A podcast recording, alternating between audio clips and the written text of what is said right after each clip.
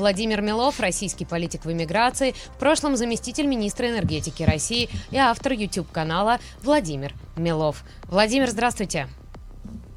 Здравствуйте, надеюсь, что видно и слышно нормально. Да, прекрасно вас слышим Добрый и видим. Вечер. Спасибо, что присоединились. Да, рады приветствовать вас в нашем эфире.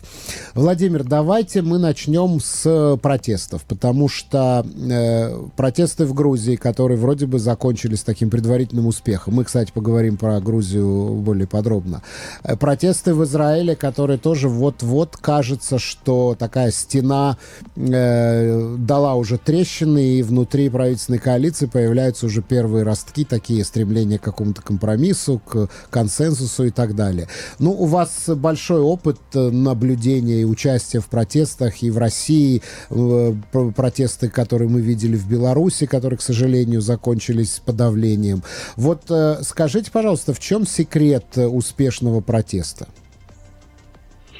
Нет какого-то универсального секрета, и более того, вот все эти истории, даже которые вы назвали, и Грузия, Израиль, и Беларусь, они очень-очень разные. Я всегда э, всем зрителям рекомендую смотреть на контекст и оценивать вот всю комплексность, там, сложность происходящего, не пытаться найти какую-то единую универсальную формулу. Но, тем не менее, что-то похожее на универсальную формулу есть, потому что э, в последние пару десятилетий ключевым, к сожалению, мировым трендом стал отход от демократии и э, попытки разных политиков в разных странах в свою пользу переиначить э, демократические институты, сделать их какие-то более легко контролируемыми, управляемыми.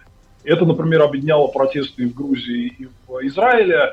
Вообще, если смотреть, например, на российский опыт, который мне очень понятен и близок, я вот всегда людям, которые в демократическом говорю одну простую вещь, э, что демократия никогда не исчезает так, что вот пришел правитель и сказал, все, надоело, мы с завтрашнего дня диктатура, я монарх там, и все выборы отменяются и так далее. Нет, это не так происходит. Происходит так, что там чуть-чуть меняется порядок назначения судей это вот близкую, значит, вам э, сторону, да. Э, там устанавливается контроль, на, контроль над одним телеканалом, а люди говорят, ну ладно, у нас же есть там еще там несколько телеканалов. Вот в Грузии э, этого очень много происходило в э, последние десятилетия, именно вот воцарение такого тотального контроля над СМИ. Закон об иноагентах – это ключевой инструмент контроля над обществом в тех странах, которые движутся по пути постепенного демонтажа демократических институтов, потому что это позволяет вешать лейбл, ярлык на э, всех несогласных, создавать им массу административных и прочих трудностей и э, в конечном итоге стимулировать э, цензуру. И если почитать доклад Freedom House, то вот уже там в прошлом году они писали, что 16 лет подряд в мире сокращается пространство для демократии, в этом году это, очевидно, будет 17 год. И мне кажется, все эти процессы, они вписываются в этот контекст. Многие политики сильной руки э, не хотят, э, чтобы их общество э, существовали как независимые, хотят, чтобы они слушались, хотят, чтобы были инструменты их контролировать. Кто-то из них прям жестокий диктатор, как Лукашенко, кто-то пытается так все время чуть-чуть расширить вот это свое пространство контроля, как вот правящая грузинская мечта в Грузии и вот э, действующая правительственная коалиция в Израиле. Да? Но вектор, вектор, конечно, один. Хотя, повторю, что э, условия и ситуации, они очень разные, и в лобовую их сравнивать тоже надо осторожно. Да, а э, Майдан, потому что очень многие сравнивали грузинские протесты именно как раз с Майданом. Что общего, например, у Украины и Грузии, и что очень-очень сильно отличает это от ситуации в Беларуси и в России? Что в Украине и Грузии никогда не удавалось полностью подмять под контроль политическую систему. Да, там были условно такие полуавторитарные лидеры, и Шеварднадзе, и вот сейчас закулисный олигарх Иванишвили, который тоже там побыл премьером сколько-то. В Украине был Кучма, был Янукович и так далее. Но тем не менее, там всегда сохранялась не просто сильная оппозиция, но официально представленная. То есть, скажем, когда в Украине случилась оранжевая революция в 2004 и потом Майдан в 2014, там была очень сильная оппозиция в парламенте, э, которая там контролировала там, ключевые позиции, комитеты всякие. Ну, их просто было много, да. Не большинство, но, э, тем не менее, там десятки процентов э, членов парламента. Такая же история с Грузией, хотя там очень серьезные негативные тенденции были, но там не удалось полностью загнобить ситуацию. Там довольно плюралистичная обстановка, там есть какая-то независимая пресса, там оппозиция представлена в парламенте. И, конечно, когда э, у вас не полностью еще тоталитарная система, а такая, ну, как бы полусвободная, то протестовать легче. Да, против вас тоже будут применять дубинки, если заточивый газ. Но вот мы видим, что в тех странах, где удалось диктаторам полностью захватить власть, там сразу были введены такие тоталитарные институты, чуть что объявляешься экстремистом и на длительный тюремный срок. Вот это очень отличает, мне кажется, принципиальную ситуацию, потому что чего боятся люди и в России, и в Беларуси больше всего, это вот попасть надолго в тюрьму, потому что тюрьма тебя просто сломает как человека. Если тебе там 40, например, ты выйдешь уже к пенсии, хорошо, если живут. То есть жизнь как бы закончена. Так вот просто расставаться с э, привычной жизнью, но для людей сложно, поэтому эта обстановка, конечно, совсем э, другая, чем в Грузии или в Украине. Так похожего много. Действительно, и Майдан в Украине тоже был э, протестом против очевидных авторитарных тенденций. Там были вот так называемые законы 16 января, которые Янукович в Верховной Раде там протащил с голоса вот буквально за месяц до Майдана – которые фактически Украину пытались превратить вот в такую квази-Белоруссию, подобие там путинской России. Это вызвало резкую эскалацию, в итоге закончилось падением э, Януковича. Да, это во многом можно сравнить с тем, что в Грузии происходит.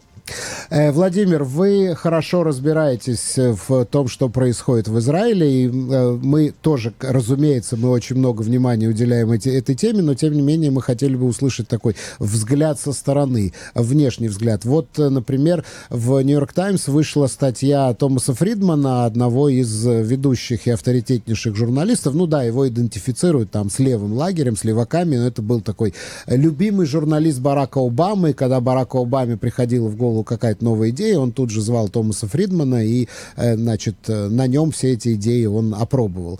Томас Фридман написал статью, в которой напрямую провел параллель между Биби и Путиным.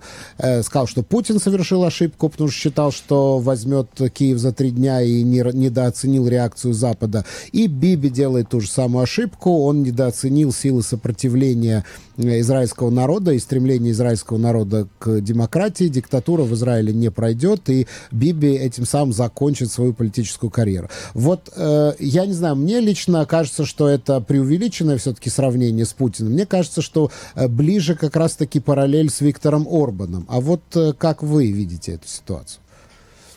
Ну, вообще то, о чем пишет Том Фридман, это как бы ничего нового. Это называется сейчас таким расхожим термином strongman rule когда появляются некие такие правители сильной руки, э, которые, значит, противоставляют себя всей этой вот либеральной расхлябанности, хаосу. Сейчас, значит, там Орбан или Эрдоган придет и э, порядок наведет, да. Как правило, значит, здесь есть несколько э, таких свойств. Первое, значит, что все вот институты политические, сдержки и противовесы объявляются ненужными типа достаточно, вот есть один я, сильный лидер, и народ. Мы вот напрямую с народом э, общаемся, и все. Вот этого достаточно. Народ мне выдает кредит доверия, я с ним вращу все, что э, хочу. Вторая история – это постоянное создание образа врага.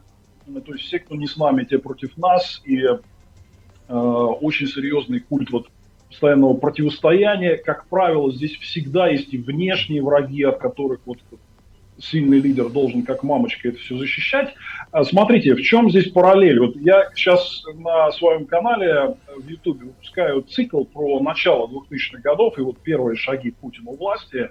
Посмотрите, я в том числе вот это вот объясняю, что в начале своего правления Путин совсем не казался антидемократическим лидером. Да, такие признаки были, но при этом он постоянно говорил такие вещи, что там свобода это наше все, мы никогда не вернемся в прошлое, выступал в Бундестаге по-немецки, там обнимался с Бушем, там были либеральные экономические реформы и так далее. Да? Вот, поэтому если это, э, сравнивать вот, вот с этим, то мне кажется, что и Орбан, и Эрдоган, и Трамп, и Нетаньяху, они как раз э, очень сильно похожи на этот образ, и э, здесь их многое объединяет. Вопрос в том, насколько далеко этот образ может эволюционировать, э, если убрать совсем все сдержки и дать вот ему как бы самореализоваться этому сильному лидеру так, как он хочет. Вот, например, несмотря ни на что, в Венгрии, там, скажем, в Турции, в Америке, я уверен, в Израиле, там очень сильное гражданское общество, э, которое не даст э, вот такому нарастающему автократу дорасти до э, прям настоящего такого монстра, как вот мы видим, например, в Путине. Поэтому здесь вы правы, что сравнение может быть натянуто. Но, с другой стороны, вот 20 лет назад и Путин-то не был таким. А, и то, что он вот вырос до такого чудовища, во многом это результат того, что ему удалось быстро задавить гражданское общество в России, он получил вседозволенность, и вот вседозволенность порождает вот э, такие вот кошмары, которые в итоге закончились вот этой войной. Поэтому я очень рад видеть, спасибо, очень приятна ваша оценка, мне самому даже как я смущаюсь такие вещи слушать, я просто слежу за тем, что происходит в Израиле, но мне кажется супер важной ранняя реакция общества. Я всегда вот говорю коллегам на Западе, что и у вас в развитых демократических странах может быть э, попытка какого-то консервативного авторитарного, авторитарного реванша. Вот в Венгрии она уже случилась, да. Так вот, когда это происходит, надо на ранней стадии бить в колокола и нажимать на все возможные триггеры. Вот я вижу, что в Израиле это происходит, и это, конечно, очень здорово и приятно видеть. Владимир, Но... а вы считаете это достаточной реакцией вот со стороны израильтян?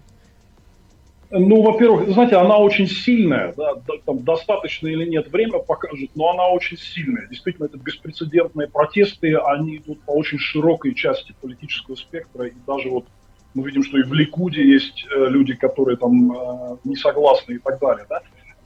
Посмотрим, но уже впечатляет то, что израильтяне, грубо говоря, не, не согласились так легко сдавать все эти права, издержки и противовесы, потому что когда у нас это в России проходило 20 лет назад, вы знаете, вот это меня, конечно, просто бесит, потому что у нас была полная успокоенность такая, да слушай, ну ничего не будет. Ну, подумаешь, судьи будут по-другому назначать. Ну, подумаешь, поменяли способ э, созыва Верхней Палаты парламента, ну, там и так далее. Было видно, что люди просто ленятся.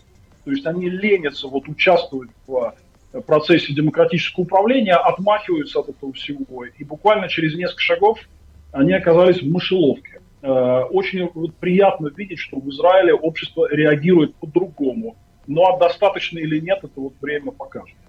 Да, а скажите, пожалуйста, вот интересно э, ваша точка зрения, в какой момент э, все-таки у Путина в голове возникла вот эта идея захвата Украины, присоединения бывших советских республик и воссоздания Совка? Вот э, есть ли у вас какие-то мысли на этот счет? Да, и я вот более подробно сейчас буду об этом рассказывать в своем цикле про 2000-е годы. Еще раз порекламирую свой канал. Смотрите, Вообще идея доминирования России над бывшим советским и даже э, более там широко коммунистическим пространством, вот этим восточным блоком, это была доминирующая политическая идея начала нулевых годов. Это, ее автором был не Путин, она была такая универсальная, типа, чтобы нам стать сильнее после всех трудностей, значит, ну, это такая бизнес-логика, mm-hmm. давайте, значит, соберем все вокруг, что послабже и поменьше, и вот таким образом создадим вот этот большой конгломерат. Да? На самом деле пионерами этой стратегии были российские бизнесмены, которые начали активно э, скупать активы в странах бывшего СССР. И они приходили в правительство и говорили прям, вот видите, мы тут купили НПЗ, там какие-то электростанции, сети, давайте, значит, с помощью всего этого дела э, будем какую-то проекцию политического влияния делать. Впервые, знаете, кто впервые это сформулировал? Чубайс. Это, да, Чубайс и Гозман в 2003 году, наберите, Чубайс «Либеральная империя». Они вот у них хватило как бы ума прямо открыто это сказать, что мы через контроль над стратегическими активами э, будем делать проекцию политического влияния России. А, и Путин, видно, что он, ему понравилась эта идея, он решил стать ее чемпионом. С Украиной это проявилось, то есть он маниакально просто пытался установить контроль над украинской газотранспортной системой, которая тогда э, транспортировала больше 80% российского экспортного газа в Европу. Ну и в целом, там это, это было гораздо больше, чем какой-то конкретный «Газпром». Было видно, что ему прям очень понравилась идея вот утвердиться как сильный лидер, э, значит, подмяв под себя бывшие советские республики. Но потом начались вот эти цветные революции, сначала в Грузии, потом в Украине, и стало видно две вещи. Первое, что в отличие от России, э, народы этих стран не готовы к нему встраиваться в пьедестал. Они прям показали ему такой большой средний палец. Он ужасно разозлился. А вообще, я думаю, если так упростить, то справедливо говорить, что все, что Путин делает сейчас с Украиной в плане вот этих всех зверств, это месть.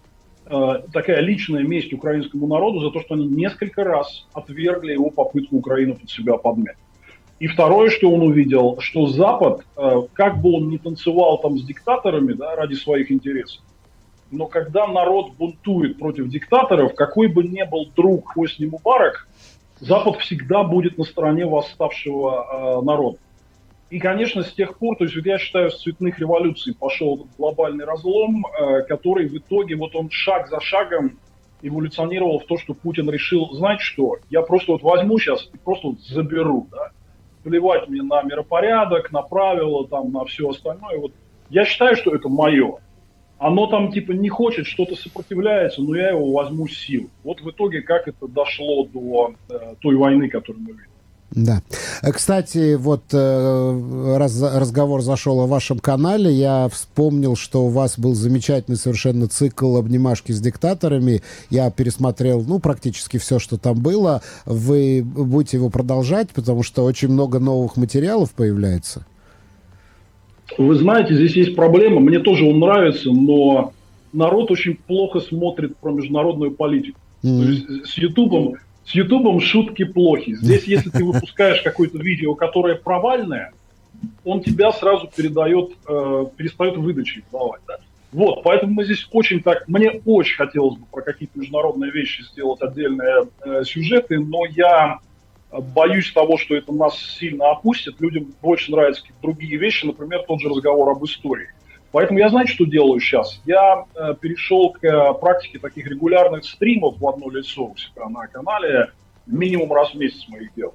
И вот там я активно комментирую международные сюжеты, в том числе бывает периодически израильскую политику. Поэтому смотрите стримы, там будут делать тайм-коды к ним, можно будет промотать там ненужное. Но вот э, международную политику, конечно, мы обсуждать продолжим. Владимир, ну вы знаете, мы рекомендуем вам, я думаю, открыть отдельный YouTube-канал для обнимашек, э, потому что очень интересный контент. Ну и, друзья, в любом случае подписывайтесь на YouTube-канал Владимира Милова, а, в том числе и на наши социальные сети тоже. Не забудьте подписаться. И лайки Владимира Милова тоже поставьте, ему будет приятно. Э, так вот, э, возвращаясь к обнимашкам с диктаторами, возвращаясь к международной тематике. Вы знаете, я в последнее время вижу, что в Израиле происходит такая ливанизация. Ну, Ливан, конечно, failed state, то есть это уже какой-то конец э, э, эволюции вот, это, вот этой страны. Но там такая была демократия очень особенная. Там вся власть была разделена между суннитами, христианами, маронитами и шиитами. Там шииты были, имели пост председателя парламента, сунниты имели пост премьер-министра, христиане имели пост президента. И вот так каждая община ливанская голосовала за своих. В Израиле Израиле тоже происходит какая-то сектори... секториализация общества. Есть большие группы консолидированно голосующие. Это ортодоксы, это правые поселенцы, это не все, не все, только правые поселенцы. И это израильские арабы, они голосуют. А израильские арабы, впрочем, в меньшей, в меньшей степени. Но они голосуют консолидированно, демографически эти группы растут. И э, мне кажется, что в конечном итоге речь будет идти о том, что несколько секторов просто будут захватывать захватывать власть для того, чтобы тащить себе бюджеты, проводить какие-то свои законы секториальные. И в конечном итоге вот э, перспектива такая перехода к, ну, не де юра, а де-факто к такой ливанской политике. Вот что вы думаете по этому поводу?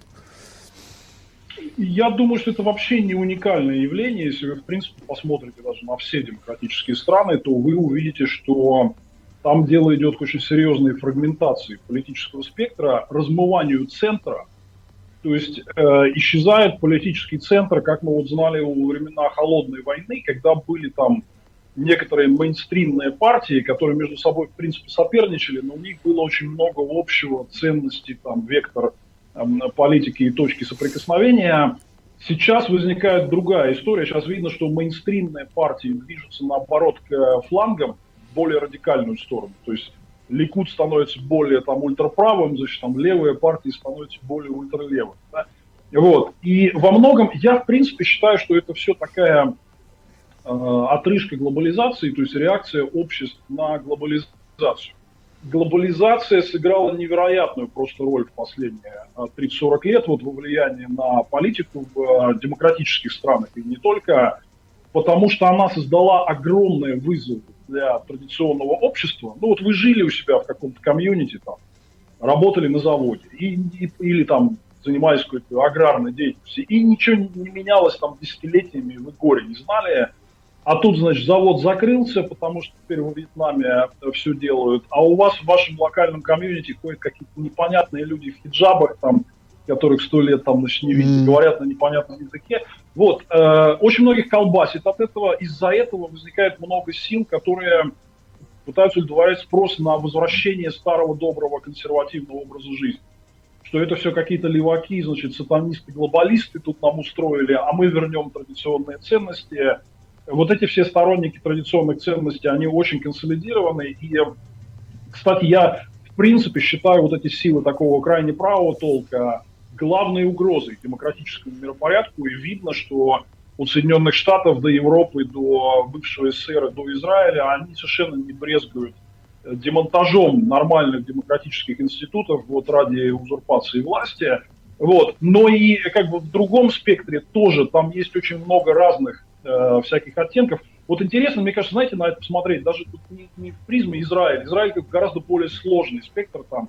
А вот, например, через призму Турции, где в мае будут очень интересные выборы, mm. видно, что вся вот как раз консервативная часть общества э, кристаллизуется вокруг Эрдогана, как такого папочки, да, есть там, например, курдская партия, которая вот, вот курды всегда голосуют за курдов. Вот что, что вы там не делаете, да, вот это просто делается по тройбалистскому э, такому, значит, этническому признаку, и оппозиции придется с курдской партией там договариваться э, э, по поводу коалиции в будущем правительстве там и так далее, да.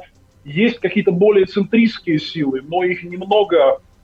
Есть силы, которые, конечно, гораздо более левой части спектра, что отталкивает вот от себя консервативных избирателей. То есть, грубо говоря, вот эти все точки напряжения, связанные с сложным современным миром и с глобализацией, они ведут к э, центробежным тенденциям, к расшатыванию политического центра. Это непростая проблема, вот нет простого рецепта, как ее решить, но мы когда обсуждаем это много вот с западными коллегами, то вот э, такая ключевая мысль, которая все время звучит, что нужно, конечно, создавать какой-то привлекательный центр, которые, силы, которые будут ответственны, может быть, с более правыми или с более левыми взглядами, но которые будут привержены тому, чтобы поддерживать некие единые основы демократического э, общества и не пытаться их расшатывать в каких-то вот э, узких интересах, потому что мы видим, что очень многие готовы это делать, то есть черт с ними, значит, с правилами, сдержками, противовесами,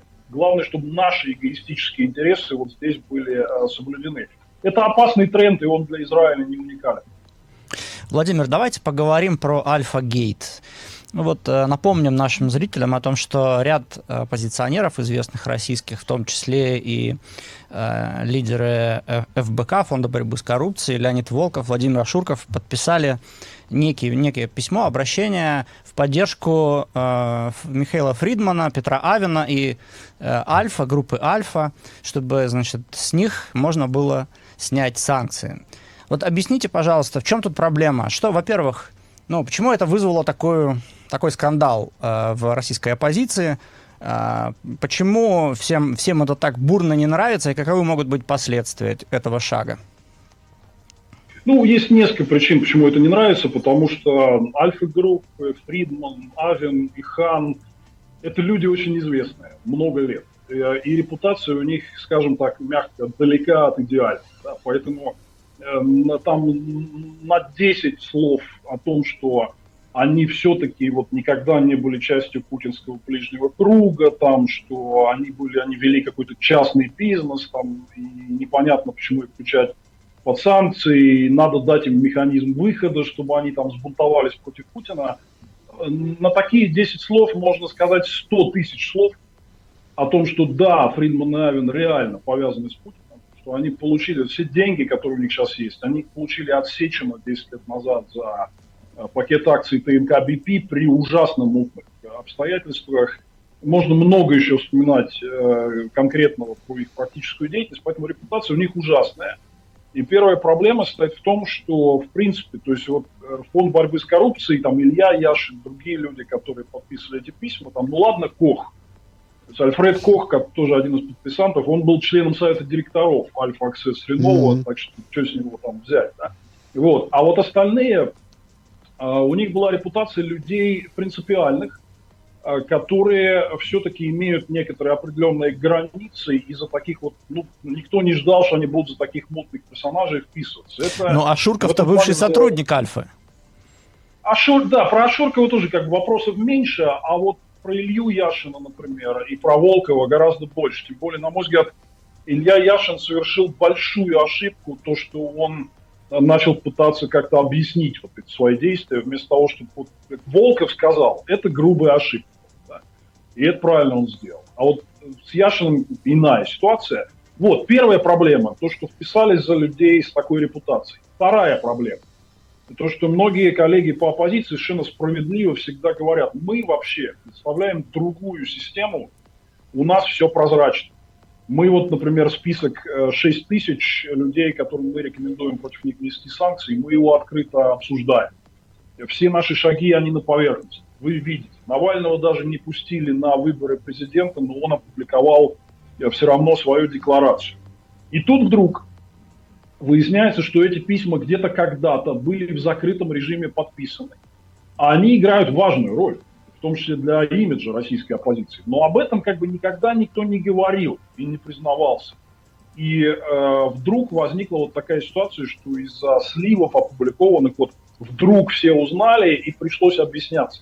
Это еще одна проблематичная история. Ну и третья проблематичная история, более генеральная. Э, вот подписанты многие начали это объяснять, что они считают важным вот этим олигархам значит, создать какие-то условия выхода из санкций, мы можем объяснить, э, обсудить сейчас с вами, это правильный взгляд на вещи или нет, но многие сторонники оппозиции, на мой взгляд, совершенно справедливо, считают это ерундой. Считают, что сейчас не то время, чтобы вообще заботиться о путинских олигархах, и это не то, на что надо тратить силы и э, свою репутацию, какие бы соображения там вы при этом не э, высказывали. То есть вот эти три вещи, репутационная проблема Альфа, и то, что это делалось все закрыто, и то, что вообще Э, вот эта постановка вопроса, что нам надо сейчас об олигархах заботиться, чтобы с них санкции сняли, да, ну, это все вот выглядит в не очень хорошем свете, поэтому скандал, конечно, большой, и последствия его преодолевать нам придется долго. Но ведь если эти олигархи хотят выйти из-под санкций, то как минимум они могут выступить с явным и четким антивоенным заявлением или антипутинским заявлением. Но они этого не делают, они не хотят сжигать мосты туда-обратно к Путину том-то все и дело, и вот те люди, которые спорят с логикой вот этих подписантов, они так и говорят. Они слишком много, эти олигархи, слишком долгое время, слишком много лет, они действительно выступали серьезной опорой режима Путина. Так давайте, прежде чем мы что-то им будем давать, ну пусть они сделают хоть что-то заметное, публичное, э, чтобы показать, что они готовы осудить Путина, осудить войну, выделить какие-то серьезные средства на борьбу с Путиным и так далее. То есть хоть что-то. Вот даже там один э, там, немецкий эксперт, Николаус фон Трикель из э, Центра либеральной современности, он написал прям в Твиттере, говорит, минуточку, говорит, я, я что-то не понял. То есть Илья Яшин, сидя в тюрьме, подписывает э, письма в поддержку Фридмана, но Фридман, сидя в своем лондонском особняке, не подписывает писем в поддержку Ильи Яшина. Хотя бы он мог бы просто выступить и сказать, я требую освобождения политических заключенных. Это, в общем не бином Ньютона. Да? Mm-hmm. Поэтому действительно, ну, ну вот возникает вопрос, а что за них вписываться, если они не делают как бы вообще ничего и устраивают какой-то позорный, постыдный торг, вы сначала с нас снимите санкции, mm-hmm. а мы тогда потом, может быть. Но они не в такой позиции, чтобы такие требования выставлять. Ну вот Леонид Волков, он объясняет этот свой шаг тем, что он думал в то, в то время, когда он подписывал это письмо, что возможен некий раскол элиты. Если вот э, олигархи э, будут выходить из-под санкций, они могут выступать против Путина, и это создаст такой раскол элит, который может навредить путинскому режиму. Вот вы не видите, вот, что такая логика возможна? Ну, во-первых, я думаю, что слова Леонида были бы более убедительными, если бы он открыто сделал. То есть, если бы он открыто выступил, сказал, я вот считаю, что надо вот подписывать такие письма. То, что он сделал это в закрытом режиме, и мы об этом не знали много, много времени, это как бы подрывает немножко вот эти рассуждения, что я верил там и так далее. Mm. А, вторая э, здесь э, история состоит в том, что э, эти разговоры, мне кажется, не очень серьезными. Российскую элиту держат две вещи. Э, первое – это то, что там, все их деньги и возможности связаны со встроенностью в путинской системе, в том числе и Альфа-групп. Я еще раз подчеркну, что происхождение денег Альфа-групп и вот компании Фридмана Letter One – это кэш, полученный от э, Сечин э, 10 лет назад. Да. А, это первое, то есть их связывают большие деньги и интересы с путинской системой. И второе, их держит ФСБ. Э, которые, конечно же, они все под колпаком, за ними всеми следят, и э, любые какие-то шаги будут немедленно доложены Путину, и они это знают. У них много, у спецслужб очень много на них крючков там и, и все такое. У них много людей там, связанных с ними, остается в России. Ну и по всему миру мы знаем, Путин умеет доставать. Поэтому э, все, кто говорит про вот этот раскол элит, я их прошу сначала объяснить мне, как вы будете для этих людей вот эти две проблемы решать? Что все их деньги в российской системе, и второе, что они все под колпаком у ФСБ. Как, как бы раскол элит стимулируется письмом Барелю вот на фоне вот этих двух слонов в комнате, да? Ну, я не знаю, понимаете? То есть, вот хорошо, он там, прочитав, значит, письмо Волкова Барелю, там, порвет все свои финансовые связи с Россией и там наплюет на ФСБ, да, просто потому, что ему так было приятно, что оппозиционеры за него писали mm. письмо. Ну, нет, конечно же. Да? То есть, на мой взгляд, это просто предельно наивное э, объяснение, и я очень разочарован всем этим и очень все это осуждаю. Владимир, спасибо. Да, спасибо большое за ваш комментарий. Спасибо, что присоединились к нашему эфиру. С нами на связи был Владимир Милов, российский политик в эмиграции, в прошлом заместитель министра энергетики России, а также автор YouTube-канала Владимир Милов. Обязательно подпишитесь на YouTube-канал Владимира, там очень интересные выпуски видео. А, и также подписывайтесь на наш YouTube-канал «Лучшее радио Израиль». Владимир, спасибо большое. Спасибо, до новых встреч.